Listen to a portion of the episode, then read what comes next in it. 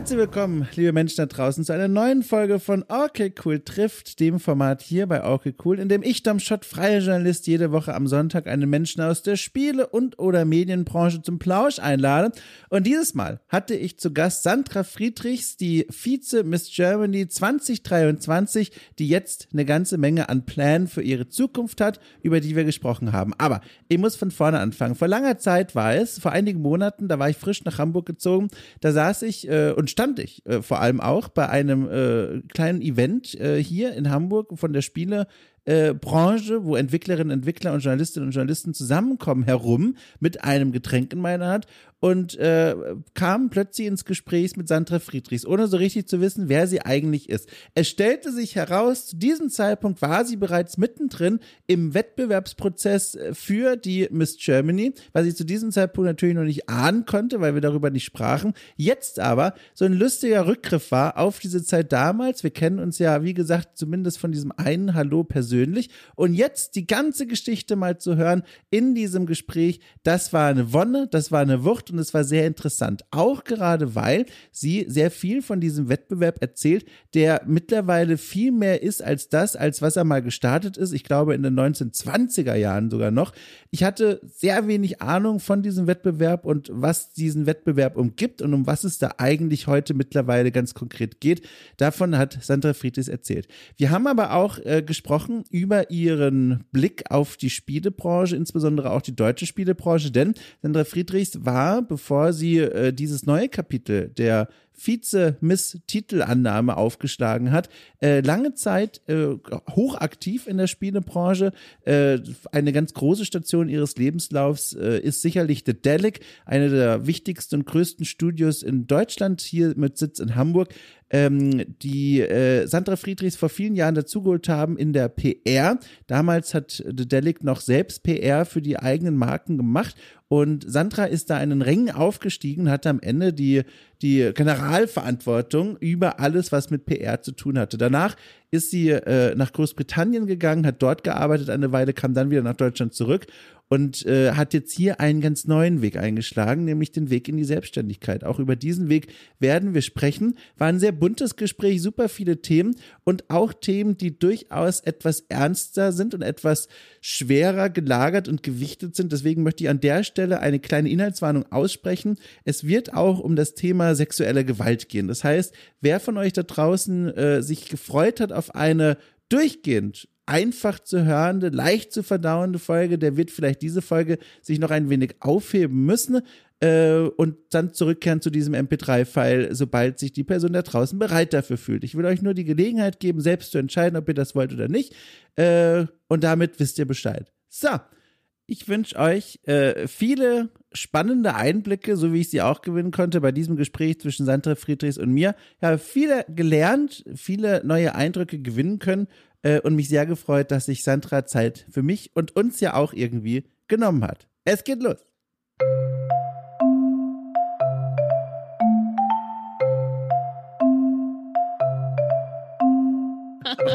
ich fühle mich gerade, ich bin so stolz gerade, obwohl ich 0,0 mit der Entwicklung dieses Aufnahmeprogramms zu tun habe. Das kann man Aber sich trotzdem, weißt du, das kann man sich trotzdem auf die Fahne schreiben, so. Ja, irgendwie schon. Es war so ein, so ein du, du klangst so aufrichtig beeindruckend, da dachte ich mir, ach cool, das habe ich toll gemacht.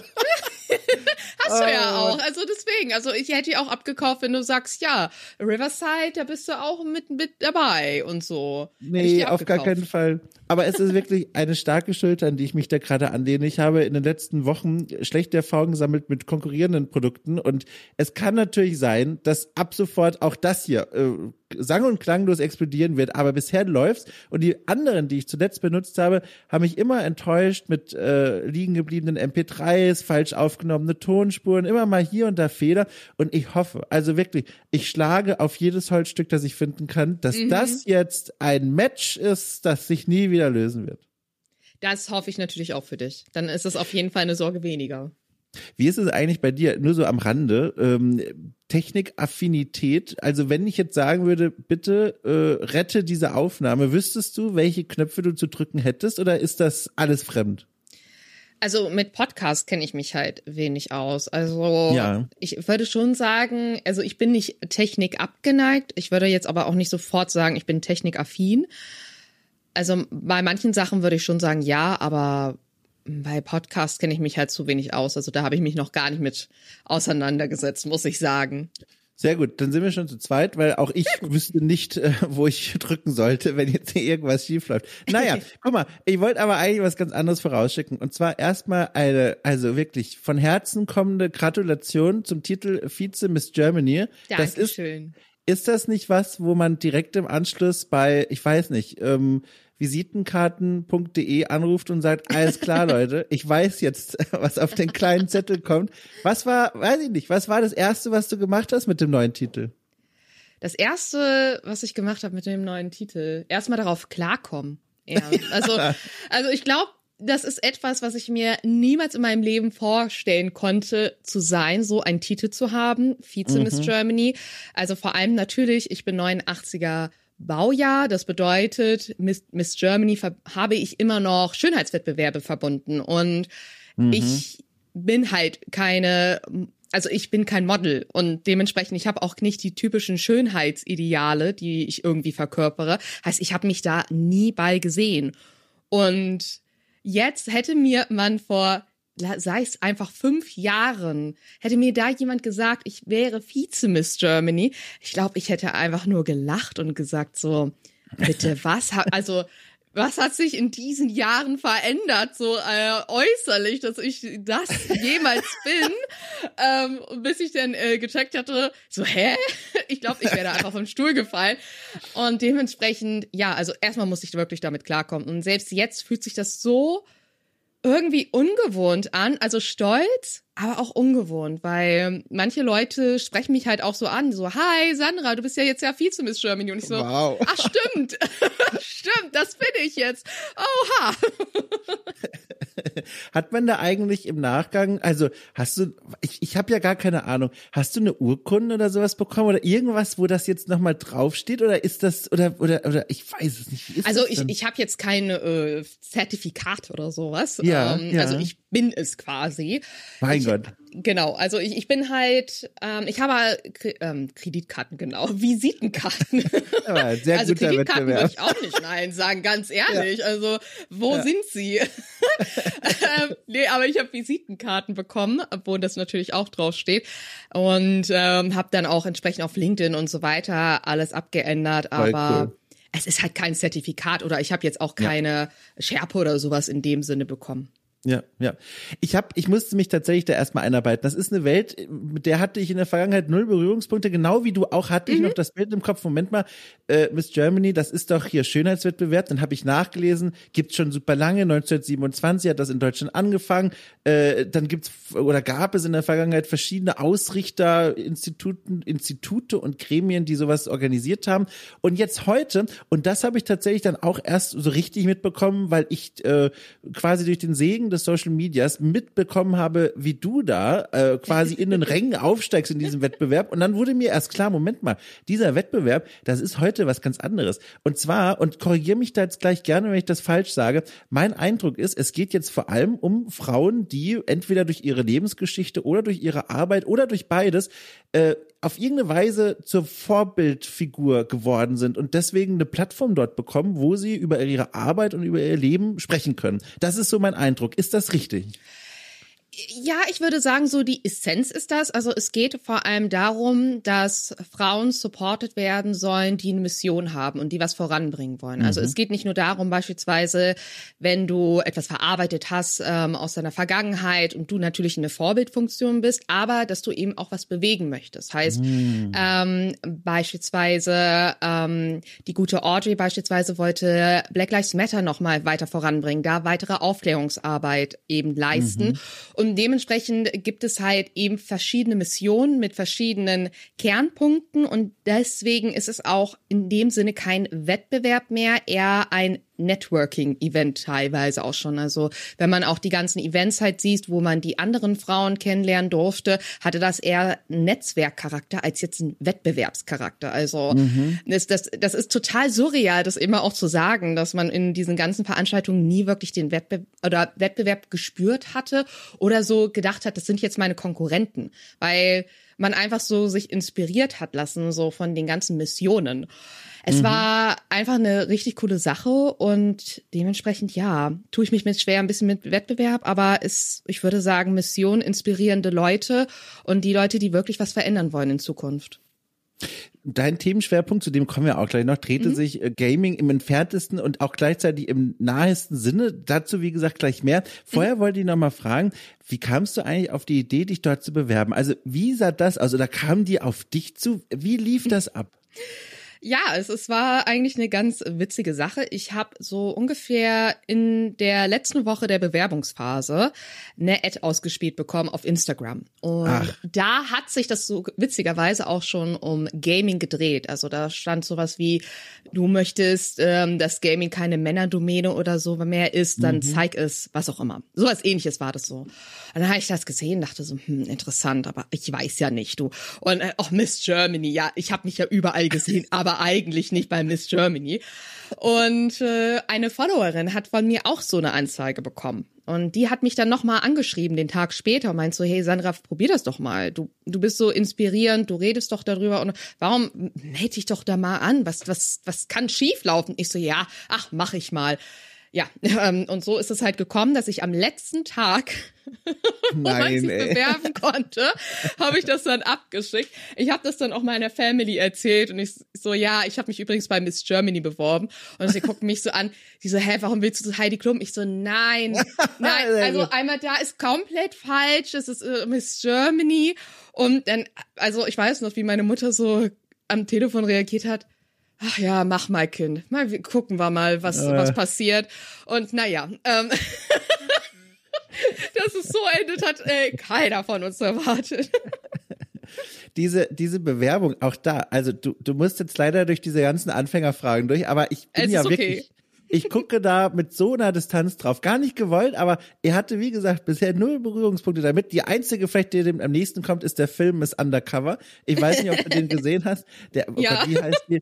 Mit, ähm, Sandra Bullock. Ganz genau. Vor vielen, vielen Jahren. Mhm. Eigentlich ein cooler Film, aber leider auch einer dieser Filme, der dieses furchtbare Trope hat, wo eine eigentlich ohnehin schon so ne, normschöne Frau gilt als das hässliche Entlein und dann ja. zieht sie eigentlich nur die Brille ab und macht Kontaktlinsen rein. Alle so, oh mein Gott, ja. wo kommst du uh. denn her?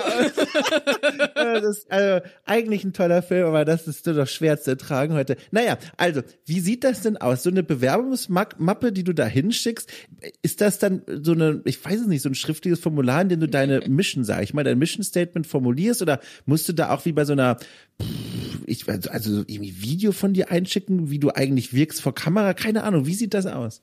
Also, man kann das eigentlich so ein bisschen wie normal bewerben beim Job ungefähr beschreiben. Also zumindest das ah. Formular, was ich ausfüllen musste ähm, vor einem Jahr. Das waren so diverse Fragen. Also wer bin ich? Ähm, was für Social Media Plattformen habe ich? Was nutze ich? Was mache ich eigentlich? Und natürlich stand auch meine Mission im Fokus. Also was möchte ich vorantreiben? Wie würde ich das in wenigen Worten beispielsweise auch zusammenfassen? Also nicht nur so ein Paragraph mhm. so hier, sondern auch wirklich in wenigen Worten. Also in welchen Kategorien würde ich das auch einsortieren? Und was würde ich auch mit der Förderung Fördersumme machen, weil mhm. ähm, die Miss Germany bekommt auch etwas Geld an die Hand, 25.000 Euro und dementsprechend, das kann man dann für diese Mission dann einsetzen oder halt mit diesem Projekt, was man eben voranbringen möchte. Und das wollten sie alles wissen. Also, aber das hat jetzt nicht so lange gedauert. Ich war, glaube ich, in 10, 15 Minuten durch, habe das abgeschickt. Und das Video kam danach. Also du hast dann mm. eine Zusage bekommen, dass du in den Top 160 bist. 160 und, Leute, das ist eine ganze Menge. 160. Ja, und äh, man muss davon sagen, es sind 15.000 Bewerbungen gewesen. Um Gottes Willen. Ja, also dementsprechend schon in den Top 160 zu kommen, dachte ich auch so, was ist denn jetzt los? ich, deswegen war das ja auch so, ach komm, bewirb dich doch einfach mal. Und ja. dann ist das einfach so, okay, du bist in den Top 160 von 15.000 Bewerbungen. Okay, Gut, Wahnsinn. machen wir Nur mal weiter. Für, äh, just for reference und ich werde das einfach nicht los im Hinterkopf. Immer wenn es darum geht, Zahlen um die 10.000 zu visualisieren, sage ich immer, weil es auch stimmt, das sind, und jetzt, Entschuldige, ich muss es einfach sagen, das ist die Anzahl der Urukais, die vor Helms Klamm in Herr der Ringe 2 standen. Und das Krass. ist so ein Fun Fact, jetzt mal ohne Witz, ich bin gar nicht so ein Riesenherr der Ringe-Fan, halt so, ich sag mal, so Standard zugeneigt. Ähm, aber das ist ein Fakt, ich krieg den nicht mehr aus dem Kopf, dass 10.000 laut Buch da vor dieser Festung rumstanden und ich sehe die Kinobilder noch vor mir und das nutze ich für mich immer als Referenz. Und das waren sehr viele. Und wenn du jetzt nach sagst, nochmal 5.000 mehr, also wirklich Wahnsinn. Toll. Mhm. Also das, das ist, also das kann man sich ja auch richtig gut vorstellen. Jetzt muss, also muss ich ja auch mal sagen, das ist eine Ich bin mir nicht Referenz. sicher, ob, ob, ich, ob ich das jetzt ernst nehmen soll. Meinst du es ernst oder was? Ja, doch. Also vor allem, also ich kenne die Filme und dementsprechend ist das schon, also ja, das zu so okay. visualisieren finde ich schon krass, muss man okay. sagen. Ja, okay, ähm, alles klar, gut. Ja, und dementsprechend, ähm, ja, als ich die Zusage bekommen habe, dann äh, musste ich dann eben ein Video hinschicken. Ich glaube, das war so eine Minute lang, wo ich noch mal ein bisschen was zu mir erzählt habe, über meine Mission, warum sie mir wichtig ist. Und dann, so ungefähr zwei Wochen später, gab es dann die Auswahl zu der Top 80, wo man dann eingeladen wurde nach Hamburg. Also oh. zu meiner Heimatstadt. Also ja, ja. es war keine lange Einladung. Kein langer Einreiseweg für mich krass. Was glaube ich auch, kann ich mir vorstellen, zu diesem weiterhin vielleicht anhaltenden Gefühl bei, äh, beigetragen hat, naja, ich gehe da einfach mal hin, weil es war ja nicht mal eine große Reise für dich, sondern ja. quasi in die M5 oder vier Stationen und angekommen oder so. Ja, also das war auch noch so eine ganz skurrile Sache, denn ich hatte Tattoo-Termine schon im Vorfeld, Monate ah. vorher gebucht in UK. Also ich habe, ich war im Urlaub in England ah. und habe dort ähm, zwei größere Tattoo-Termine gehabt. Und äh, ich bin dann an dem Tag zurückgeflogen, das war ein Freitag. Ach, und am Samstag hatte ich dann das Event. Heißt, du musst dir vorstellen, ich stand, stand da mit frisch gestochenen Tattoos. Oh nein, um Gottes Willen. mit so Frischhaltefolie teilweise noch drüber. Und ich war einfach fertig mit der Welt, mit allem, weil ich meine, große Tattoos, das, das ist halt auch ja. schon eine Auslassung. Ja. den Körper. Und dann war ich da in diesem Event, deswegen war das noch surrealer für mich alles, weil ich da oh, einfach stand. Naja, mach mal, Sandra, du machst das schon. Ach, was soll passieren? Ich meine, wenn sie, wenn ich nicht weiterkomme, dann ist es halt so. Ähm, aber was ich da mit diesem frisch tätowierten Arm stand und dann auch, auch, auch teilweise so dachte, wo bin ich denn eigentlich hier, Sandra? Wie surreal ist das alles? Frisch tätowiert, stehst du jetzt ja einfach mal und hast eine Schärfe um eine Top 8 80 und ähm, redest mit Frauen, die teilweise Professoren, Doktor sind und so und diese Mission haben. Also super viele vielfältige Sachen und ich stand da so und ich stehe jetzt hier mit Gaming. Oh mein Gott, also, also wissen die eigentlich, was ich hier, also warum bin ich hier? Äh, ja, also schon sehr krass, dieses Top 80. Event. Also wirklich allergrößten Respekt, wirklich. Ich, ich habe ja selber auch ein paar Tattoos und ich weiß jedes Mal, wie es ist ähm, also der Schmerz ist natürlich je nach Stelle unterschiedlich, aber immer vorhanden irgendwie. Und es gab jetzt schon ein, zwei Stellen in meinem Körper und die waren relativ klein eigentlich, die Motive. Das, da war ich dann am Ende nach diesem Termin nur noch fähig, zum Bäcker zu gehen, mir so eine Schnecke zu kaufen, dann ein Taxi zu bestellen ja. nach Hause und sofort ins Bett legen und dann erstmal acht Stunden komatös schlafen, dann diese Schnecke essen und dann nochmal acht Stunden schlafen. Und du aber stellst dich auf diese Bühne. Es ist schon krass. Also allein dafür, also Wirklich. ja, also es war einfach sehr, sehr surreal. Das hat natürlich auch super gepasst von der Timeline, wo ich dachte, ich buche mir extra einen ja, Urlaub genau. in England, ne? Also das war so ungefähr Anfang letzten Jahres, wo ich das gebucht habe. Und genau dann, genau in dieser Woche findet natürlich das statt von Miss Germany. Klar, easy peasy. Das ist natürlich das Timing. Und ich glaube, das hat mir natürlich auch geholfen, weil wenn man halt so so eine Woche hinter sich hat und mit den Tattoos, dann ist man auch so locker drauf. Dann denkt man auch so, ach komm, nimm das mit, versuch dein Bestes unter den Umständen, die du halt eben gerade hast und mach dein Bestes und dann ist auch okay. Und ich glaube, das hat mir geholfen, vor allem am Anfang, wo das alles noch so so krass vor mir stand, wo ich nicht äh, gedacht habe, dass ich da eigentlich verdient habe, drin zu sein. Mhm. Weil ich glaube, dieses Imposter-Syndrom, vor allem wenn man jetzt auch nicht so diese Schönheitsideale verkörpert, da, da, da fühlt man sich teilweise wirklich einfach komisch, mhm. dann Miss Germany irgendwie zu sein. Selbst da war es ja Top, Top 80. Und selbst Top 80 war ja sowas so, what? Wie habe ich das denn geschafft? Ja. Hattest du da mal den Reflex irgendwo bei diesem Event der Top 80 einmal wegzulaufen? Ähm, nee, also da bin ich halt immer doch doch zu ehrgeizig. Ja. Mhm. Also da, also wenn ich halt was mache, dann ziehe ich das einfach durch, auch wenn ich den das größte Imposter-Syndrom schlechthin habe. Aber dann sage ich mir auch, Sandra, du hast dich jetzt für diesen Weg entschieden, jetzt musst du auch die Zähne zusammenbeißen und machen, ne? Also mhm. so kampflos ergebe ich mich nicht, aber ich habe schon sehr viel Respekt vor allem. Und ja, also ich habe es halt immer wieder gemerkt, wo ich mit den anderen Frauen gesprochen habe, wie wie krass das einfach war. Also mit welchen inspirierenden Leuten man da gesprochen hat. Und beispielsweise die ähm, Kata war auch dabei, die auch in äh, Vize Miss Germany ist, also auch in den Top Ten mit war. Und die hat auch sofort so eine Ausstrahlung gehabt. Und das mhm, war einfach mhm. so inspirierend, mit einzusprechen und ihre Geschichten zu hören, dass ich dann halt so gedacht habe, naja, okay, vielleicht bist du doch hier irgendwie richtig aufgehoben. Ja, ja. Diese Top 80 Veranstaltung, was genau musstet ihr dann da machen? Das klingt ja schon so, auch mit dieser Schärpe und so, als wäre es da dann schon, also du hast vorhin völlig richtig gesagt, Wettbewerb ist nicht das richtige Wort, aber als ginge es jetzt schon darum, auch selbst in die Hand zu nehmen, ob man jetzt weiterkommt quasi. Weil bis dahin, wenn ich es richtig verstanden habe, war das ja so ein Ausleseprozess, der quasi ohne eigene Beteiligung so richtig stattgefunden mhm. hat. Aber jetzt ist man plötzlich vor Ort und jetzt hat man es in der Hand. Ja, also es, es gab verschiedene Sachen, die wir halt vor Ort gemacht haben. Es gab beispielsweise einen Twitch-Stream, wo die gute Jill uns äh, interviewt hat zu verschiedenen Themen. Also wir saßen da, glaube ich, zu dritt oder viert oder sowas in dem kleinen Bus.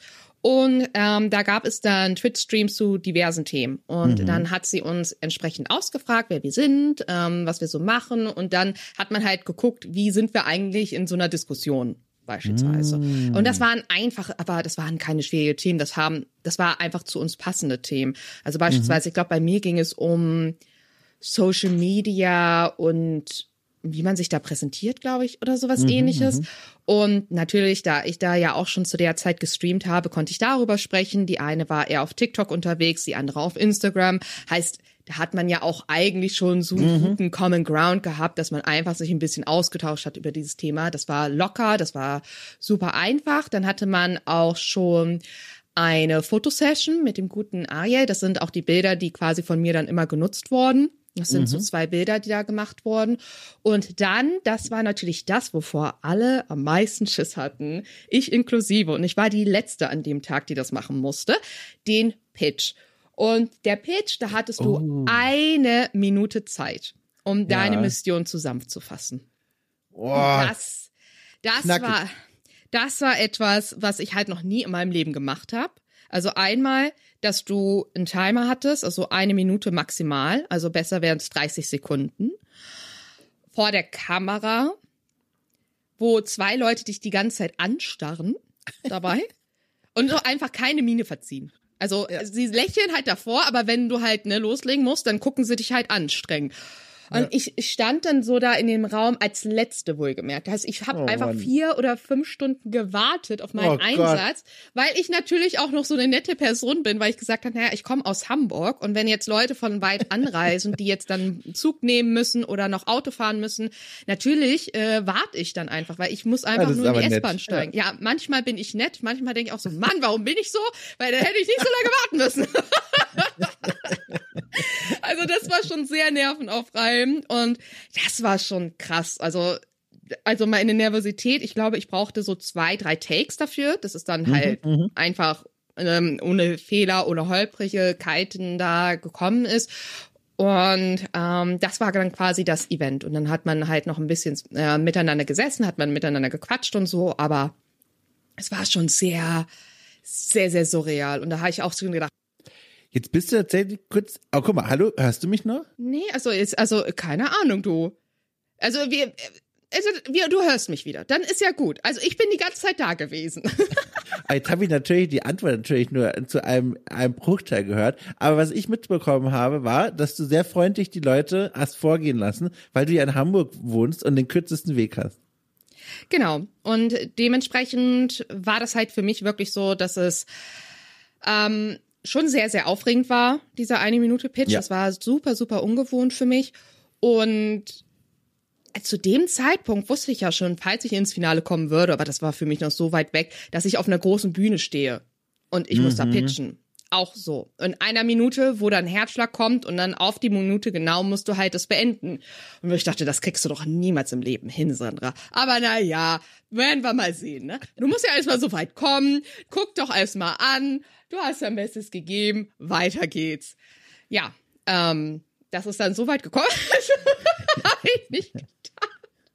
Du, ich muss übrigens, ich falle übrigens auch gerade vom Stuhl, aber aus einem anderen Grund. Mir wird gerade bewusst, dass wir vorhin noch drüber gesprochen haben, dass dieses Programm ja technisch mein bester Freund ist.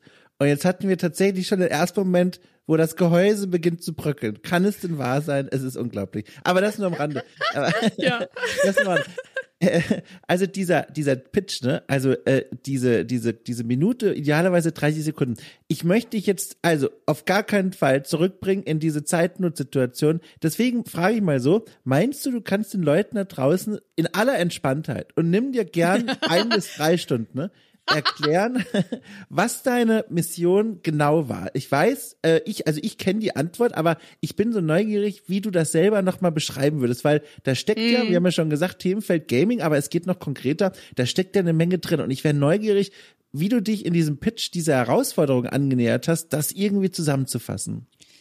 Ja, und also für mich ist noch ein bisschen das Problem, weil sich mein Pitch auch ein bisschen verändert ja, hat in ja. der Zeit. Also der die Kern ja, die Kernsache hat sich nicht geändert. Ich wollte Gaming mit Mental Health Awareness mehr verbinden. Mhm, mhm, ähm, aus meiner Sicht wird immer Gaming sehr glorifiziert oder verteufelt. Das bedeutet, ähm, glorifizieren, dass man teilweise dann glorifiziert irgendwelche Nächte, die man durchzockt hat oder ähm, dass man ja voll Hardcore ist, weil man so und so viele Stunden da verbracht hat und teilweise gar nicht sieht, wie problematisch das sein kann, wenn man sich einfach so aus der Realität flüchtet und einfach Stunden vorm PC hockt und nichts mehr von der eigenen Welt halt mitnimmt, weil ich das beispielsweise auch kenne. Und auf der anderen Seite, vor allem von den Mainstream-Medien teilweise auch, wird es sehr verteufelt, weil dann auch gesagt würde, also wir müssen das, glaube ich, nicht über Killerspiele oder sowas mm. reden. Das reden, weil wissen wir alle von.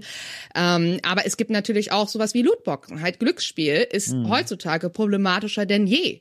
Ähm, und ich finde auch wie Computerspielsucht, das muss halt eben behandelt werden. Und ich wollte oder ich will immer noch, und das ist mein Ziel, Gaming mit Mental Health Awareness mehr zu verbinden und darüber zu sprechen. Denn es ist immer dieses Unangenehme und Unbequeme, dass das halt immer eine sehr, sehr große Rolle spielt beim Game. Wie es dir geht mental und was Gaming für dich ist. Ist es eine Flucht? Ist es eine Entspannung? Was möchtest du irgendwas kompensieren? Ist es, also wenn es nur ein Entspannungstool ist und du in andere Welten tauchst, das ist ja super. Aber wenn es für dich eine komplette Realitätsflucht ist mhm. und du gar nicht am, oder am liebsten nur noch in der Gaming-Welt leben möchtest, dann ist das sehr, sehr problematisch. Und mhm. das muss mehr und mehr besprochen werden. Und dementsprechend war das halt eben meine Mission, so quasi runtergebrochen, diese beiden Seiten zu zeigen und professionell aufzuklären. Also dann mit Psychologen sich zusammenzutun und zu sagen, okay, das sind die positiven Seiten, das sind die negativen Seiten. Und welche Tools kann man denn nutzen, um das eben entsprechend zu verbessern? Auf beiden Seiten beispielsweise. Wenn jetzt beispielsweise ein Kind mit einem Elternteil zusammenlebt, das dann auch nur verteufelt und sagt, oh, Gaming, Killerspiele und so weiter, dass man halt eben auch als Elternteil halt eben sieht, ja, okay, das ist nicht, das, nee, das ist schon lange nicht mehr so. Das kann mhm. auch die Kreativität fördern. Vielleicht rede ich mit meinem Kind anders darüber. Vielleicht finde ich auch andere Spiele und so weiter und kann mich mal selber damit auseinandersetzen, als einfach nur das zu verteufeln. Und mhm. natürlich ist Miss Germany, weil das eben so allgegenwärtig natürlich natürlich auch noch bekannt ist, eine, ein ganz anderes Ausmaß. Also wenn ich einen Verein beispielsweise jetzt einfach so gründen würde und sage, okay, das ist jetzt meine Mission, ja, wo bekomme ich ein Gehör? so ganz mhm. langsam, in ganz kleinen Kreisen. Aber ich wusste, wenn das dann halt so eine große Plattform ist, dann hat man die Chance, auch sich wirklich damit zu beschäftigen und damit einen größeren Stahleffekt zu haben, dass Gaming und Mental Health Awareness so, so wichtig ist und dass Spiele, die das eben auch fördern und mehr Bewusstsein dafür stärken, auch einfach ähm, ein Kern davon sind und mehr gefördert werden müssten wenn ich fragen darf, woher kommt denn diese, dieses Interesse und dieser Eifer für diese Themensetzung? Weil du hast es schon gesagt, ähm, das sind Themen, die gehen uns alle als Community, sage ich jetzt mal an, weil die sehr relevant sind und auch tatsächlich, da stimme ich dir auch zu, vielfach noch gar nicht so sehr ähm, beleuchtet wurden, wie sie eigentlich beleuchtet werden sollten. Aber wenn ich dir so zuhöre, klingt es so, als hättest du auch persönliche Bezugspunkte zu den Themen oder Erfahrungen gemacht, die dich zu dieser Themensetzung gebracht haben. Stimmt das oder höre ich da mehr, als da ist? Nee, also das äh, stimmt auf jeden Fall. Also ähm, da alleine schon jetzt eine Triggerwarnung kurz auszusprechen. Mhm. Ähm, also ich habe einige traumatische Erlebnisse hinter mir, also beispielsweise in der Schulzeit Mobbing, aber auch eine Essstörung entwickelt. Und egal während der traumatischen Erlebnisse war Gaming ein sehr Mhm. großer Punkt in meinem Leben. Also es, Gaming war für immer schon ein Bestandteil in meinem Leben, aber es hat teilweise die traumatischen Erlebnisse verschlimmert, aber auch verbessert. Mhm. Also beispielsweise, als ich meine Essstörung hatte, habe ich super viel Sims gespielt. Das war zu Sims 2, Sims 3 Zeiten. Und ich habe mich beispielsweise als Sim erstellt, aber nicht als schönere Version oder mhm. nicht als Version, die ich bin, sondern ich habe mich entstellt erstellt, weil mhm. ich mich so gesehen habe. Und das gehört zu Body Dysmorphia. Das bedeutet, dass du dich ja falsch wahrnimmst und teilweise auch wirklich verhässlichst. Also beispielsweise, dass ich mich dann richtig breit und deformiert erstellt habe, weil mhm. ich mich so sehe. Und alle anderen Sims, alle anderen NPCs waren dann eben schön und schlank und diese typischen Topmodel-Maße, die man mhm. zu dem Zeitpunkt kennt, weil so habe ich alle anderen gesehen. Aber ich war dieses ähm, diese Abnorm auch in der Sims-Realität und das hat das eigentlich noch mehr befeuert. Und dann auch teilweise, wo es dann noch weiterging, während meines Studiums wurde ich beispielsweise auch vergewaltigt und das war auch so ein Punkt, wo ich mich in Gaming verloren habe. Ich, ich war lieber in diesen Welten. Ich habe mich lieber mit den Charakteren auseinandergesetzt, als ich mit meinem eigenen Leben. Weil ich wollte das nicht. Also ich wollte nicht mehr ansatzweise darüber nachdenken, was passiert ist. Und ich wollte es einfach verdrängen, vergessen. Und ich habe Gaming dann als Tool genutzt, genau das zu tun. Und ich liebe beispielsweise japanische Rollenspiele. Und jeder, der japanische Rollenspiele mag, weiß, wie lang die dauern. Mhm. Und dementsprechend habe ich mich lieber in diesen Welten verirrt und mit den Charakteren mitgefiebert, als mich überhaupt mit mir selbst zu beschäftigen. Und das hat Jahre gedauert, dass ich da überhaupt gemerkt habe, auf welchem Holzweg ich da bin, wie es mir schaden kann. Und als ich dann die Heilungsphase hatte, habe ich eben Gaming wieder als Kreativitätstool genutzt, habe ich eben die Geschichten erlebt und das als Kreativitätsmittel genutzt und nicht mehr als Fluchtmittel. Mhm. Also erstmal danke, dass du das hier so offen erzählst. Ähm, Gerade auch bei diesem Thema ähm, Spiele als Möglichkeit, sich auch ein bisschen dem zu entziehen, was einen beschäftigt, äh, was man erlebt hat. Da sehe ich auch Anknüpfpunkte an meine eigene Biografie. Ich habe äh, jahrelang, also bevor ich auch nur einen Fuß in ein Therapieräumchen gesetzt habe, habe ich eine depressive Episode gehabt und habe dann angefangen, mhm. Spiele zu spielen, die genau diese Stimmung aufgefangen haben. Und das war, und das ist, also das fühlt sich an, als würde das mindestens dreieinhalb Leben lang zurückliegen. In Wirklichkeit aber, ich weiß nicht, sechs Jahre oder so, was ja eigentlich gar nicht lange ja. her ist. Aber ich weiß noch, das waren Spiele, die hatten eine Grundstimmung, die sehr mit mir resoniert hat. Äh, zum Beispiel ein, ein kleines Indie-Spiel von einem schwedischen Entwickler, äh, Please Knock on My Door. Ich weiß nicht, ob du das kennst. Es ist wirklich ein ganz kleiner Titel, in dem es darum geht, den Alltag eines Menschen mit, äh, mit depressiven Symptomen zu gestalten und möglichst erfolgreich zu führen. Und die Essenz des Spiels war es, so ein bisschen herauszuarbeiten, was glaube ich auch nicht so lupenrein problemfrei ist, es geht nicht. Also du, du wirst immer wieder an Grenzen stoßen, wenn du eine unbehandelte Depression hast, die dich daran hindert, einen Alltag zu führen, der auf irgendeine Weise erfolgreich oder erfüllend ist. Und das ist ja eigentlich eine Botschaft, wo du davor sitzt und denkst, okay, das ist ja, fühlst dich ja total scheiße mit, aber ich habe mich mhm. auf so mhm. eine Weise, und das ist jetzt ganz komisch, das so zu nennen, aber ich habe mich da verstanden gefühlt, weil ich ja. habe was gespielt, was komplett meine Gedanken und meine Perspektive mir entgegengespiegelt hat. Und deswegen, ich verstehe, glaube ich, zumindest in Ansätzen, was du da gerade beschrieben hast, dieses Gefühl von im ersten Moment Erleichterung. Hier ist ein Spiel, das greift meine Stimmung auf und ich fühle mich verstanden. Und dann der zweite große Schritt, bei dem es für mich auch lange gedauert hat, das zu erkennen, so wie du es auch gerade beschrieben hast.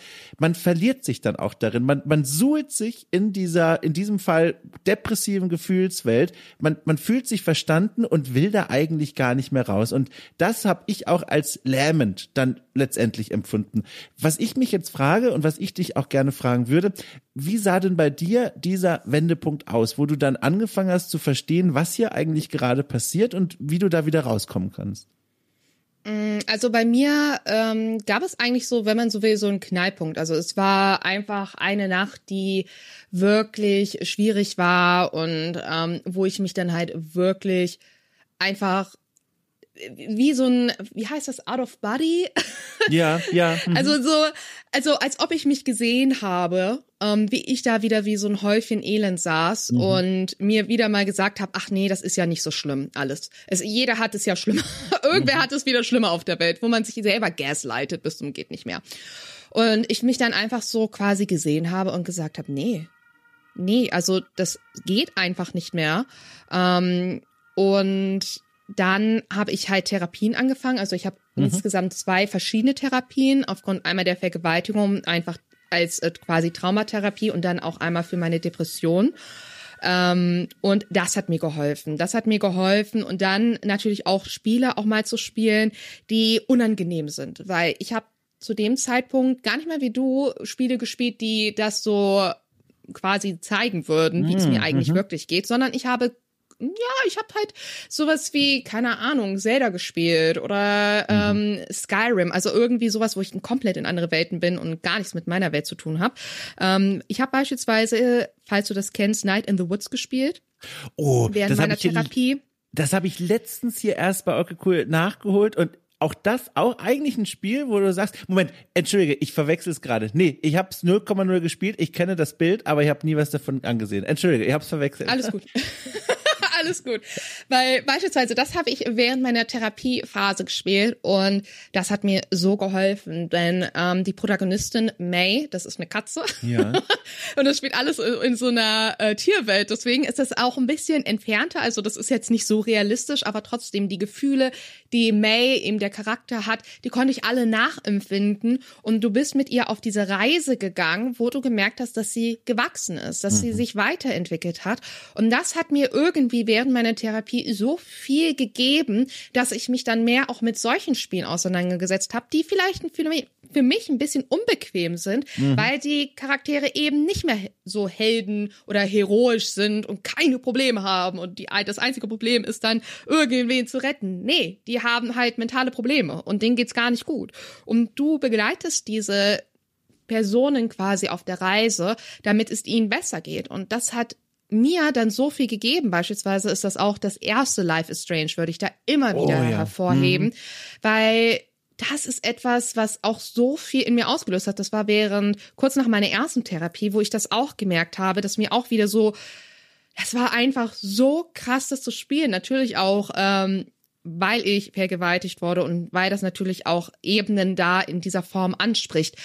Ich habe aber gemerkt, dass es so wichtig war, dass ich es gespielt habe, weil ich immer wieder selber mich reflektiert habe, das Spiel reflektiert habe und gemerkt habe, egal was ist, ich mhm. bin nie alleine, was das angeht. Und auch wenn das sich das so komisch anhört, ich kann für diese Charaktere eben da sein und wenn ich für solche Charaktere da sein kann, dann kann ich auch für andere Menschen da sein. Mhm, mh das erinnert mich an ein Projekt, das ich damals dann äh, gestartet habe in dieser Phase, eben auch mit dem Gedanken, den du gerade beschrieben hast, während ich davor Spiele wie Please Knock on My Door gespielt habe, die sich darin, also es klingt jetzt so gemein, ich glaube, das Spiel ist tiefschichtiger als das, aber für das Gespräch hier muss es genügen, sich ja. darin suhlen, in dieser, ne, in dieser Atmosphäre und wenig tun, um da rauszukommen. Habe ich dann aber auch Spiele gefunden, genau wie bei dir, Night in the Woods, Spiele, die diese Stimmung spiegeln, aber dann eben einen Schritt weitergehen und quasi mich an der Hand nehmen und sagen so, und jetzt gucken wir mal, ne, wie wir hier wieder rauskommen. Und da habe ich ein paar Spiele damals entdeckt und dann ein kleines Projektchen gestartet. Davon habe ich, glaube ich, hier im Podcast in den, weiß ich nicht, fast 200 Folgen mittlerweile noch gar nicht erzählt. Ähm, und zwar ist auch nur eine kleine Radnotiz. Das Projekt hieß Enter Safe Room und das war ein Blog natürlich, den ich da ins Leben gerufen habe und der sollte Spiele versammeln wie so eine kleine Datenbank, die Themen aufgreifen, die irgendwie um Traumathemen herum äh, gruppiert sind oder auch Mental Health Thematiken und dann aber irgendwie ein Spin finden, einen eben nicht drin liegen zu lassen, sondern mitzunehmen und irgendwie auf eine Reise zu schicken. Und das Projekt habe ich eine Weile gepflegt. Irgendwann wurde es natürlich zu viel. Das ist roter Mhm. Faden in meinem Leben, völlig dran überarbeitet an dem Hobbyprojekt. Und dann äh, habe ich das wieder sein lassen, aber das erinnerte mich gerade daran. Ich habe auch gerade noch mal geguckt, ganz spannend, ähm, das erste Life is Strange, das du da gespielt hast und das dir auch so viel gegeben hat, erschien 2015. Und das äh, fällt ja zusammen tatsächlich mit, äh, ich glaube, wohl der ersten großen Station für dich in der Spielebranche berufstätigerweise. Und zwar warst du 2015 PR-Managerin bei The Delic. Äh, Ja. Ich hoffe, genau, das ist richtig, perfekt. Hat dir das geholfen, zu dem Zeitpunkt gleichzeitig auch noch beruflich tätig zu sein, bei einem also ziemlich wichtigen und großen Studio in Deutschland in einer wichtigen Position? Oder hast du das Gefühl gehabt, boah, vielleicht wäre es cool gewesen, zu dem Zeitpunkt nicht überall und ständig mit Spielen zu tun zu haben? Also ich muss natürlich sagen, also es war das richtige erste berufliche, wenn man so will, die erste berufliche richtige Stelle. Ich war vorher aber als Freelancerin schon aktiv. Ähm, das war so 2007, 8 habe ich da angefangen, bei Spieletipps früher zu schreiben. Ah, ja. Und habe äh, bei The Delic Entertainment 2000, jetzt muss ich überlegen, 12 auch noch schon mal ein Praktikum gemacht. Heißt dementsprechend, also ich hatte schon immer Berührungspunkte damit und vor allem als Freelancer habe ich super viele Sachen da schon geschrieben in der Zeit. Aber es war natürlich jetzt was anderes, weil ich dann einfach normal gearbeitet habe, wenn man so Ja, will. Ne? Also ich ja. hatte einen 40-Stunden-Job dann einfach in der Gaming-Industrie. Und ich fand es eher es hat mir geholfen, weil ich jetzt dann so einen Einblick hatte in mehr in die Gaming-Industrie, also wie wird ein Spiel entwickelt, wie laufen die äh, Sachen so ab und natürlich auch auszutauschen, wie wie schreibt man Spiele und warum welche Entscheidungen und so weiter, was ich super interessant fand und natürlich auch weil The Delic Entertainment zu dem Zeitpunkt ja vor allem Spiele rausgebracht hat, die mich schon sehr geprägt haben, die mir sehr viel gegeben haben in Zeiten, wo es mir nicht gut ging. Also beispielsweise sowas wie Edna bricht aus oder ähm, Deponia, das oder ähm, The Whispered World. The Whispered World ist eine, also da das, das liebe ich immer noch. Also das ist der kleine depressive Clown. Das ist also ganz ehrlich, also The Whispered World ist immer noch eins meiner Favorites. Ähm, das, also es ist immer noch das Geilste, dass sich Titanic Entertainment das getraut hat, den rauszubringen. Ah, also zurück zum Skript. Ähm, ja, also das Zum Skript, Moment, das müssen wir jetzt korrigieren. Nicht, dass die Skript, Leute. das, da muss, Entschuldige, ich unterbreche dich Doch, sehr doch, ungern. Da, weißt du, Dominik, was, wusstest du nicht, dass ich das alles schon draufgeschrieben habe? So, alles klar, wir brechen jetzt an dieser Stelle ab. Ich dachte, ich korrigiere nur, weil von den Leuten, ich sag mal, 99 von 100 wissen Bescheid, das war ein Gag, aber die eine Person hat jetzt schon die E-Mail an die Polizei geschrieben und gesagt, so, alles klar. Von An wegen, die Polizei. von wegen journalistisch unabhängig. Das ist ein Skript hier, und da kann ich sagen, nein. Das war ein Gag im Nebensatz, es kann weitergehen. Bitteschön. Ja, zurück zum Skript 2.0. 12, ja. Guck mal, wollten wir, wollten wir denselben Gag machen. Sehr gut, okay, also. Ähm, ja, also dementsprechend, da bin ich halt zu Titanic Entertainment gekommen und ähm, ja, es hat einfach mir wirklich gegeben viel in der Zeit. Sehr. Wie hast du denn diese, also jetzt unabhängig von diesem Themenfeld rund um Mental Health, eigentlich überhaupt die Arbeit dort empfunden? Also die, die Station geht da quasi noch weiter, wird immer größer. Ich habe aufgeschrieben, also wie gesagt, 2015 PR-Managerin, 2017 Head of PR und 2018 bis 2019 Head of Communications. Alles bei The Delic, quasi steigender Verantwortungsbereich. Wie war das für dich? Also wie, wie war es so in einer so wichtigen Position in der Spielebranche, in der deutschen Spielebranche zu arbeiten? Ähm, also im Nachgang finde ich auch das sehr, sehr surreal. Aber es, es, es war in dem Moment einfach so, dass sich das äh, so ergeben hat und das alles so Sinn ergeben hat, weil ich ähm, geliebt habe, was ich da tue und ähm, ich für Dedelic auch, also ich habe die Dedelic-Spiele zu dem Zeitpunkt einfach geliebt und ich habe an Dedelic geglaubt und ich wusste, dass da meine Leidenschaft halt ist. Ähm, warte mal kurz einen Moment. Ich muss mal kurz die Tür zu machen. Du, sehr gerne. Es klang dann im Hund. Ich bin mir aber nicht sicher. Es könnte auch eine lustig klingende Hausklingel sein. Ich traue mich nicht, das zu beurteilen. nee, es war, ähm, es war meine Katze. Die hat nur einmal. Ach du liebe. Zeit. Größte Entschuldigung an die Katze. Das ist ja wohl die Ja, größte ja, Beleidigung. Ja, ja, also Eddie äh, hat mich auch gerade angeschaut, so bitte Hund. ähm, Ja. also schwierig. Äh, äh, ja, wo waren wir? Jetzt, jetzt hat mich Eddie so rausgebracht hier. Verantwortungsvolle Aufgabe, rückblickend kaum zu glauben. Genau, also dementsprechend, ähm, ich habe meine Zeit dort geliebt und ähm, die Entwicklung war für mich einfach weil sich's angeboten hat. Also mhm. das hat sich wie gegeben, so dass dann entsprechend beispielsweise ähm, meine Chefin Claudia Kühl dann eben gegangen ist und dementsprechend irgendwann konnte ich dann halt so aufsteigen, weil dann war halt eine Lücke da und ich habe mhm. so quasi zu Carsten gesagt, ey Carsten, ne? Ich bin ja hier. Mhm. Ich hab Bock. Und ähm, Carsten hat halt auch an mich geglaubt und hat mich dann halt unterstützt. Und dementsprechend bin ich da so meinen Weg gegangen und es war eine tolle Zeit. Und ich bin da ja auch über mich hinausgewachsen, weil der, das Imposter-Syndrom habe ich ja schlechthin immer mhm. in mir. Aber ich habe dann halt eben gesagt, nee, Sandra, ähm, wenn Leute an dich glauben, dann kannst du das auch mal machen und ähm, habe das dann getan. Und im beruflichen fiel mir das irgendwie immer leichter. Wie endete dann dann diese Arbeit dort? Ich, ich habe das jetzt tatsächlich nicht mehr nachgelesen, aber ich habe da ganz grob im Kopf. Also mittlerweile, The Delic, oder zumindest zu dieser Zeit, hat dann aufgehört, in-house die eigenen Spiele zu vertreiben. Ist das der Grund, warum du dann dort weggegangen bist, oder war das eine ganz andere Geschichte? Mm.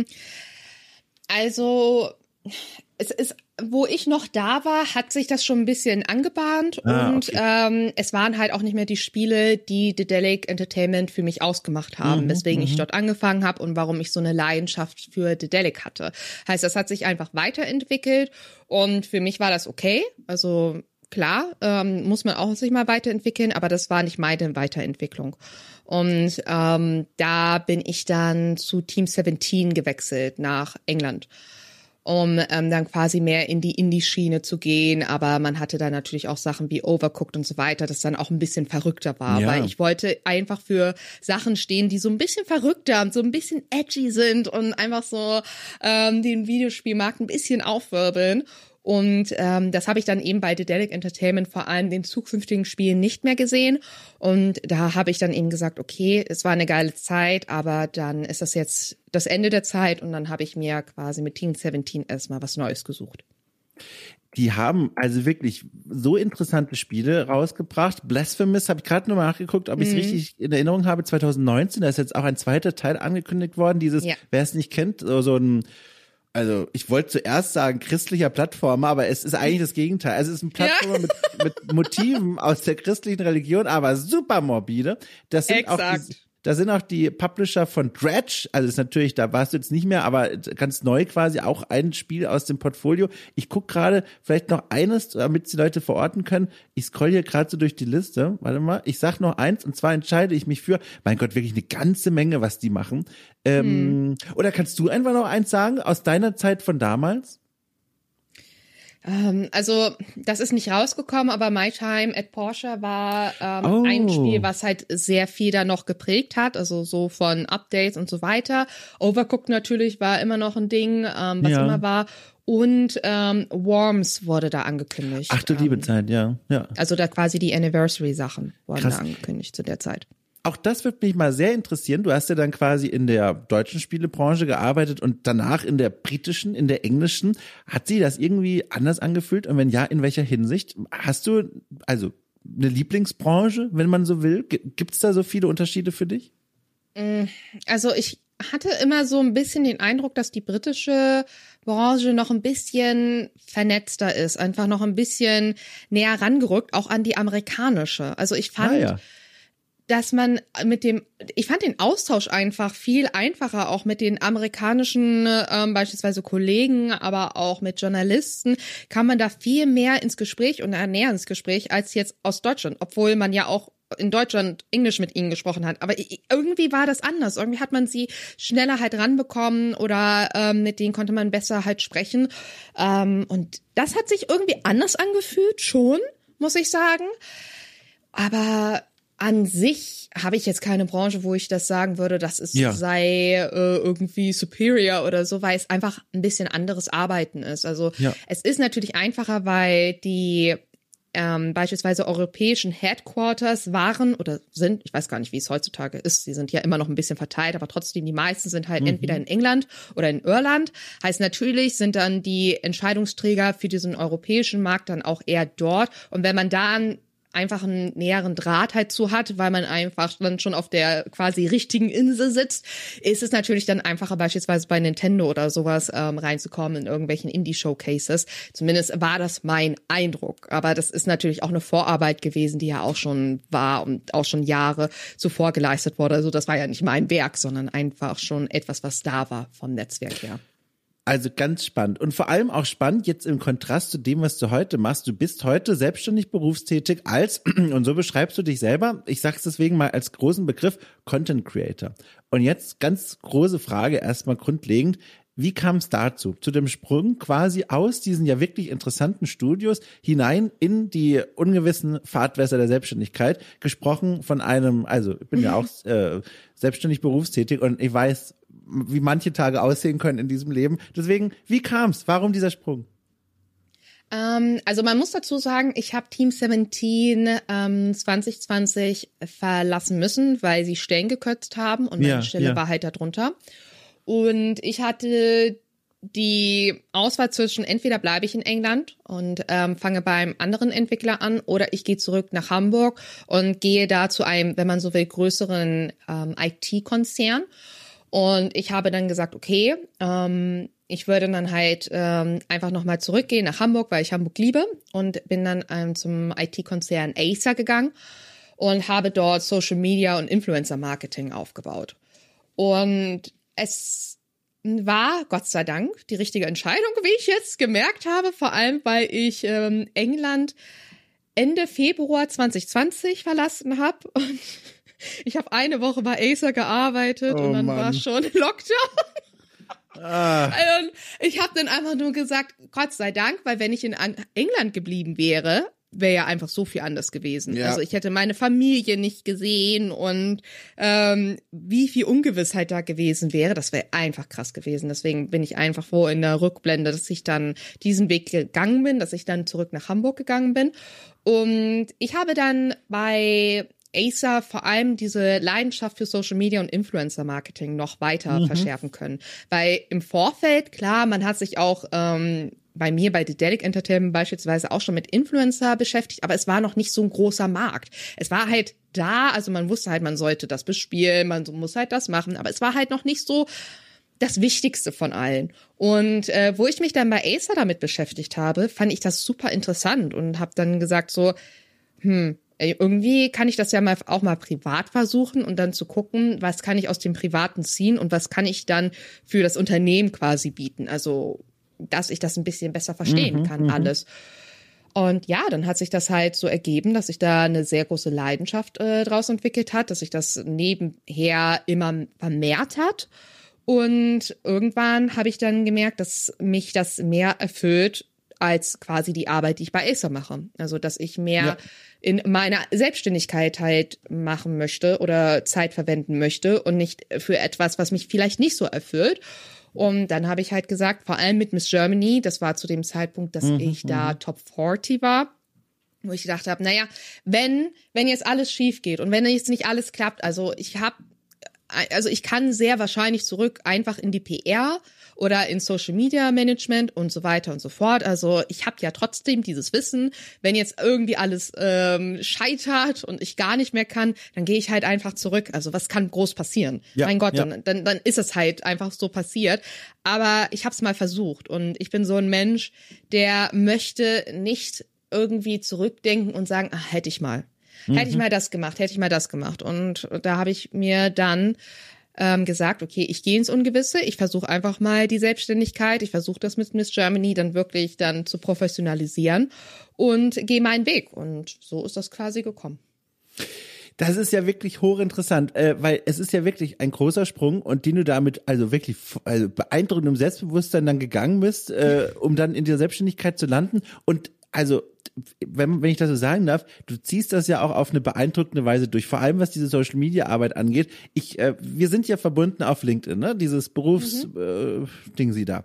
Und jetzt bist du tatsächlich einer der Menschen, die dieses wahnsinnige Ausdauerding haben, regelmäßig auf LinkedIn Postings zu machen, die aber komplett durchgestaltet sind. Also verschiedene, ich weiß gar nicht, wie das geht, verschiedene Schriftarten auf LinkedIn, Fettung, Normalstrich, dann hast du ein Thema, das du dann in dem Text bearbeitest, ein Bild, das dazu passt und dann auch noch so formatiert, dass es auch angenehm zu lesen ist und mit einer Regelmäßigkeit. Wie gesagt, ich sitze davor, ich logge mich da nachts um vier mal ein und denke mir, um Gottes Willen, sie hat es wieder geschafft. Sie hat wieder so ein Posting geschrieben, was einfach super aufwendig aussieht. Also ich weiß gar nicht, wohin das führen soll. Ich glaube, ich habe gar keine Frage diesbezüglich. Ich wollte das nur mal sagen. es, es, ja, also äh, danke. Aber es ist natürlich, es ist natürlich diese Disziplin, die ich habe. Also wenn Wahnsinn. ich halt, wenn ich halt was irgendwie sage, was ich umsetzen möchte, dann mache ich das halt auch. Und ich möchte keine halben Sachen machen und sagen, äh, ich mache das erst, wenn es perfekt ist. Nee, einfach machen, einfach mhm. versuchen. Du lernst schon auf dieser Reise, wie es halt geht. Und wenn mich dann irgendwelche auf LinkedIn dann irgendwie blockieren, ja, dann, dann mach halt. Also äh, ich, ich probiere es dann halt ihm trotzdem. Und ich habe halt eben gemerkt, es ist halt nicht nur ein Social Media. Das ist halt mhm. dieses, das ist das, was sehr viele Leute so ein bisschen falsch machen in meinen Augen. Klar ist es einfach, wenn du sagst, okay, du bist ein großer YouTuber, dann bleibst du halt auf YouTube. Aber was passiert, wenn YouTube mal down ist? Was passiert, wenn YouTube mal nicht mehr da ist? Mhm. Ähm, du kannst dich halt nicht auf eine Plattform ausruhen. Und dementsprechend habe ich mir gesagt, wenn ich jetzt schon auf einen Plattform unterwegs bin, Twitter mal ausgenommen, weil Twitter fühle ich mich immer noch nicht ganz wohl. Ich, mhm. Irgendwie Twitter finde ich sehr to toxisch. Und ich weiß nicht, äh, so auf Twitter werde ich wohl nie warm werden. Das war aber schon von Anfang an so. Ähm, habe ich aber trotzdem noch andere Plattformen, wo ich einfach mich so ausleben kann, wie ich das möchte und wo ich denke, dass es das so noch nicht gibt, weil ich einfach so denke, warum redet denn da keiner drüber? Ja, aber wenn keiner drüber redet, dann redet halt keiner drüber. Also mache ich das mal. Und vielleicht interessiert es jemanden meine Ergüsse, die ich da tätige. Mhm, mhm. und wenn es dich nicht interessiert, dann ist ja auch okay. Aber ja, ich glaube, meine Hemmschwelle ist da auch einfach komplett gesunken, weil ich denke, mhm. ja, pff, es ist okay. Ja.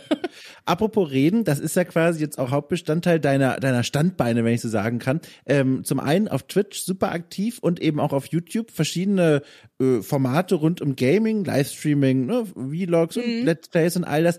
Ist es das oder gibt's da noch mehr? Also wenn ich fragen darf, auf welchen Beinen stehst du jetzt eigentlich äh, und deine Selbstständigkeit? Also momentan ist das halt alles, also vor allem der Content, der mich trägt. Ja, also ja. ich muss halt natürlich auch sagen, ich habe extra auch ein bisschen finanziell vorgesorgt, dass ich einen Puffer habe für die Zeit. Also ich glaube, mhm. ähm, man sollte sich nie in die Selbstständigkeit stürzen, ohne so einen Puffer zu haben oder ein Sehr finanzielles klug. Auffangnetz, egal wie das aussieht. Ne? Also da, keine Ahnung, wenn man jemand da einen Kredit aufnehmen würde, dann, dann tu es, das ist dein Leben. Mhm. Aber es ist immer wichtig, dann nicht zu fallen und dann nicht zu wissen, okay, ich kann ähm, meine Miete nicht bezahlen. Was mache mhm. ich jetzt? Also das ist, glaube ich, das Wichtigste, dass man halt so ein Auffangnetz eben hat. Und dann ja, also bin ich jetzt noch mit, momentan in Gesprächen, wie es zukünftig aussieht, also auch Freelancer-Stellen im Gaming-PR-Bereich, aber auch Social Media, Consulting, wenn man so will. Spannend. Miss, Miss Germany ist jetzt auch mein Management, heißt, sie sprechen natürlich auch für mich für Content Creation. Ich bin beispielsweise auf dem Deutschen Computerspielpreis in der Jury. Ich weiß nicht, ob ah. ich das ah. andere sagen darf. Ähm, also, also, ich weiß nicht, wann das aus... Bevor wir, bevor ja. wir hier irgendwas, also es wäre zu schade, wenn das jetzt deswegen, ja. deswegen, vielleicht kannst du es ja, also wenn, wenn du möchtest, du darfst auch gerne in super äh, fantasievollen Metaphern sprechen. Also wenn du da irgendwie einen Weg findest, mir das mit Tieren zu erklären oder was weißt du ich. Ich nehme das sehr ähm, gerne. Also ich würde einfach mal sagen, ich bin ähm, beim Deutschen Computerspielpreis vor Ort. Ich war Top. ja auch in der Hauptjury. Ja. Ähm, und man könnte halt sagen, dass man mich eventuell sehen könnte, wenn man den Livestream anschaut. Mehr sage ich dazu nicht. Gut, das also, reicht doch schon. Ja, vielleicht gut. aber auch nicht. Vielleicht, vielleicht auch, auch nicht. Ist ein ne? großes? Fragezeichen. Wer weiß schon, was passiert. Alles klar. Sehr gut. Ja. Ach, das ist ja interessant. Das heißt, das ist ja jetzt gerade wirklich ne, so eine Phase, wo potenziell sehr viel passieren kann. Jetzt weiß ich es gar nicht. Du hast vorhin gesagt, diese Miss Germany Auszeichnung, die kommt auch mit einem Preisgeld für die eigene Mission. Wie ist es denn beim Vizetitel? Gab es da auch eine Nein. Dotierung? Okay, alles Nein. klar. Nein. Okay. Also nur für den ersten Platz, ja. Genau, genau. Also nur für die äh, Kira. Und dementsprechend, wir sind alle von den Top Ten in das Management so oder so aufgenommen worden. Und da tut sich natürlich auch einiges. Also da ja. zu gucken, wie kann man auf jeden Fall meine Mission weiter vorantreiben, weil das möchte ich halt weitermachen Ja. und ähm, da mehr einen Fokus drauf setzen. Aber wie kann man mich denn weiter unterstützen? Was ist so der Weg, den man zukünftig geht? Und äh, mit welchen Kooperationspartnern kann man das beispielsweise machen? Weil momentan muss man halt auch sagen, ich bin eine One-Woman-Show. Also nur ein YouTube-Video wird bisher von einem anderen ähm, Cutter, mit dem ich befreundet bin, übernommen. Aber alle anderen Sachen mache ich alleine. Also das bedeutet, ich mache, jetzt muss ich mal legen, vier YouTube-Videos, die so 10, 15 Minuten jeweils sind. Ich mache jeden zweiten Tag Twitch-Stream, zusätzlich noch ähm, danach ein paar Stunden TikTok-Stream. Ich mache eigentlich jeden Tag einen TikTok und Instagram eigentlich auch unter der Woche, zwei Um Gottes LinkedIn. Mein Gott. Und also wenn ich das so aufzähle, ist es immer so wirr, wenn ich das mir selber so realisiere. Und das mache ich halt alles alleine. Und zu dem ganzen organisationsmäßigen Kram, der da halt so zukommt als Selbstständige. Und das ist natürlich etwas, wo ich dann einfach sage, okay, das muss ich jetzt machen. Und ich probiere das einfach. Und Miss Germany als Management hat eventuell einfach noch Optionen, mich da entsprechend zu unterstützen, dann langfristig mit Kooperation, wo ich dann irgendwann auch mal vielleicht was auslagern kann. Aber wenn ich das jetzt halt nicht machen würde, dann würde ich mir wirklich in einem Jahr einfach so in den Hintern beißen, weil ich sagen würde, komm, warum hast du es denn nicht einmal versucht? Ja. Und ja. ja. dementsprechend bin ich jetzt wieder an dem Punkt, wo ich einfach sag, mach mal. Du hast es schon angerissen jetzt gerade mit diesem halbletzten Satz. Es herrscht momentan ein gewisses Momentum um dich herum, aber auch ja alle anderen, die so weit gekommen sind, weil, ne, also diese Veranstaltung war riesengroß, das Management hat sehr viel darüber gesprochen und dein Name, der ist gerade bekannt und ich sag gerade, weil es ist ja immer so erbarmungslos, ne, gerade in dieser Social Media Welt, es kann sehr Ja. schnell gehen, dass die Namen wieder verschwinden und neue Namen auftauchen. Hast, ist das ein Gedanke, den du auch im Kopf hast? Also, dass womöglich irgendwo da draußen schon das Datum quasi auf einen wartet. Ab diesem Tag wird äh, dieser, dieser, ja, dieses Momentum, diese Dynamik wieder verschwinden und quasi du dann wieder nur, in Anführungszeichen, eine von ganz vielen Content Creatorinnen sein. Ist das eine Angst, die du mit dir herumträgst oder ein Gedanke oder guckst du da ganz anders in diese Zukunft? Ich weiß nicht, ob es als Angst ist. Also Ja. ich glaube, das ist einem eigentlich immer bewusst, vor allem wenn man so ein, wenn man so will, Sprungbrett hatte. Also Ja. das ist ja beispielsweise, jetzt würde ich das mal so auch sagen wollen, wenn du jetzt ähm, mit einem Content Creator vielleicht eine Kooperation hattest oder ein Unge beispielsweise würde dich auf Twitch raiden und auf einmal sind, keine Ahnung, 7000 Leute bei dir im Twitch-Stream und vielleicht bleiben bis zum Ende deines Streams noch 5000 Leute. Dann hast du einen Stream, wo du richtig krass viel Zuschauer hattest. Und du hast natürlich eventuell die Chance, dass deine weiteren Twitch-Streams richtig jetzt durch die Decke gehen, dass du jetzt der neue, wirklich große deutsche YouTuber, äh, Twitch-Streamer, was auch immer sein könntest. Oder halt nicht. Und man muss einem, eigentlich muss man eigentlich in Social Media wirklich sagen, du hast immer mal wieder ein Momentum. Also das, das kann gehen, das kann ähm, bleiben. Du musst einfach das Beste daraus machen. Und ich finde nicht, dass es so eine wirkliche Angst ist, sondern das sollte einem bewusst sein. Und deswegen ist es auch wichtig, das Beste daraus zu machen. Und ähm, eventuell nutzt, kann man es richtig gut nutzen. Man hat vielleicht auch noch Glück dabei und vielleicht klappt das nicht. Aber ich glaube halt, man muss da ein bisschen realistisch bleiben. Und ähm, klar, manche Leute kennen mich jetzt eben und sagen, oh Sandra, du bist auch Vize Miss Germany. Also das ist witzig, das zu sehen und zu sagen, ah, die kennen mich, das ist ja cool. Ähm, aber ich gehe halt immer noch so davon von mir aus, ich bin immer noch die Sandra, die halt streamt und immer noch am Arbeiten ist, dass es halt wirklich für die komplette Selbstständigkeit eben ausreicht, dass ich das irgendwann auslagern kann und dass ich einfach das, mit was ich halt wirklich Spaß habe, auch mich erfüllt einfach komplett. Und ich, ich glaube, wenn man das so geht, rangeht, ist es halt auch mal immer das Gesündeste, weil du dann eh nicht abhebst. Also du, Ja, du ja. guckst halt einfach von Tag zu Tag, was kannst du heute machen und ähm, neue Pläne, neue Kreativität halt fördern und einfach nicht aufhören, einfach weitergehen den Weg. beziehungsweise ab und zu auch mal Pause machen. Also es ist nicht Ja. mein Platz.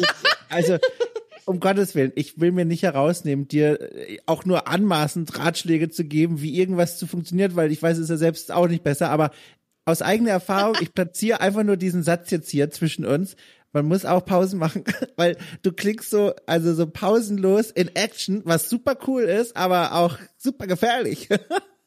Ja, also ich habe ich, ich würde nämlich sagen Fehler. Das ist eigentlich sehr gut, dass ich was gemacht habe, aber ja. im Endeffekt ist es jetzt auch etwas, was meine Zeit trackt weil ich immer so das Problem hatte, dass mhm. ich immer mal wieder so Tage hatte, boah, Sandra, du hast ja nichts geschafft, ne?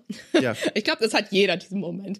Und dann habe ich halt diese App gefunden, und ähm, wo man halt die Zeit ein bisschen tracken ja, kann, ja. wo man alles importieren kann und so weiter. Und dann habe ich meine, meine Tage visualisiert und das hat mir dann einfach gezeigt, irgendwann so, du, ich habe 14 Stunden gearbeitet und ich so. Ups. ähm, ja. Ich glaube, das ist etwas, was ähm, okay. Und ich kenne mich. Also mein frühes Ich würde halt applaudieren und sagen, yay, cool. Ja, ja. Und ich, wo ich jetzt sage, mm, ja, ja, ähm, na ja, na ja.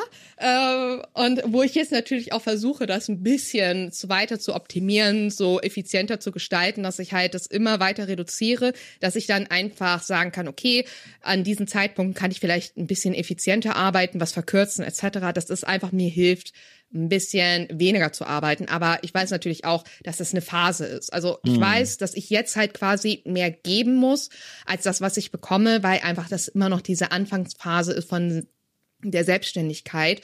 Und ich habe auch so quasi langfristig auch schon so ein paar Pläne, wo ich weiß, dass das würde sich dann halt auch so ein bisschen umändern in Zukunft. Mhm. Also wo mhm. ich dann auch auf jeden Fall nicht nur abschalten kann, sondern auch was anderes finde, weil ich auch denke, wenn du zu viel zu sehr machst in der Selbstständigkeit, vor allem wenn du so ein Hobby hast wie ich, wo man kreativ sein soll, das schadet der Kreativität mhm. irgendwann. Ja. Wenn du die ganze Zeit ackerst, ackerst, ackerst, du hast irgendwann keine Ideen. Dann, also was, was will man denn da produzieren dann irgendwann? Und dann sitzt du ja auch wie ein Häufchen Elend vor der Kamera. Das ist ja auch das Ding. Man sieht mich ja. Also ja, wenn ich ja. jetzt auf einmal so aussehe, dass ich nicht mehr schlafen würde, ähm, ja, dann würden, glaube ich, die Leute auch sagen, ähm, das können wir auch nicht mehr unterstützen, so ungefähr. Ja. Und das ist halt schon auch wichtig, dass man da auf sich achtet und zumindest da bin ich auf einem guten Track, aber für Voll eine gut. Arbeitszeit ist schon. Ja, aber ich, da bin ich eigentlich optimistisch, dass das halt in Zukunft auch ein bisschen weniger sein wird.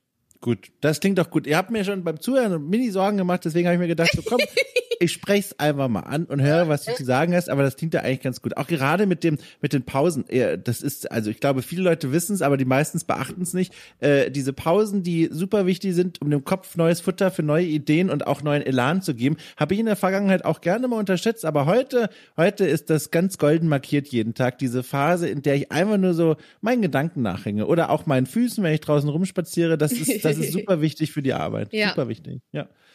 Du, also, ich fand's toll. Ich bin hier gerade, ich, ich scroll hier durch mein Dokument und sehe, mein Gott, ich konnte alles fragen, was ich sogar fragen wollte. Wir sind gar nicht nice. so weit vom Weg abgekommen, wie ich gedacht hatte. Und ich habe das hier sehr genossen. Es war wirklich eine, eine tolle Stunde.